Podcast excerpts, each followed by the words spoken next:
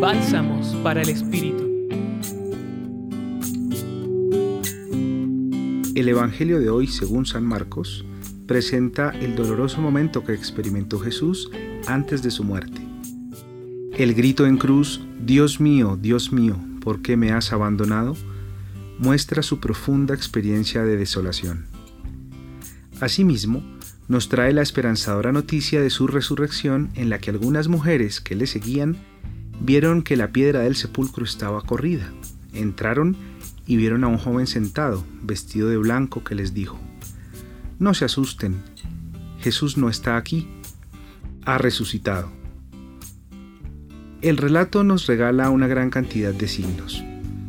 En cuanto a la muerte, la región queda en oscuridad, la tierra se mueve fuertemente, el velo del templo se rasga. Como Jesús, ¿cuántas veces hemos experimentado situaciones de dificultad, de desconsuelo, desesperación, de sentirnos en abandono, en desolación? En estos momentos, orar con fe será un muy importante recurso para que Dios nos conceda la gracia de la tranquilidad y la paz interior y la solución de las dificultades que atravesamos. En cuanto a signos de vida, la gran piedra movida, el sepulcro abierto, un joven vestido de blanco anunciando la buena nueva, a las mujeres como primeras en recibir la noticia, Jesús resucitado.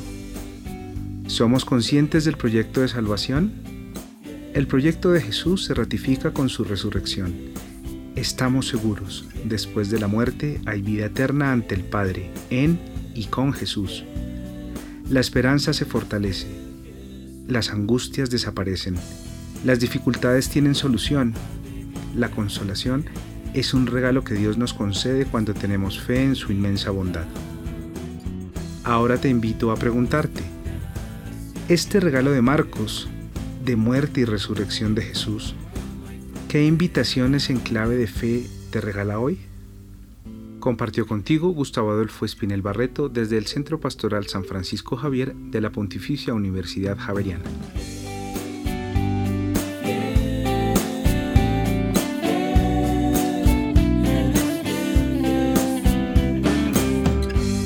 Escucha los bálsamos cada día entrando a la página web del Centro Pastoral y a javerianaestereo.com.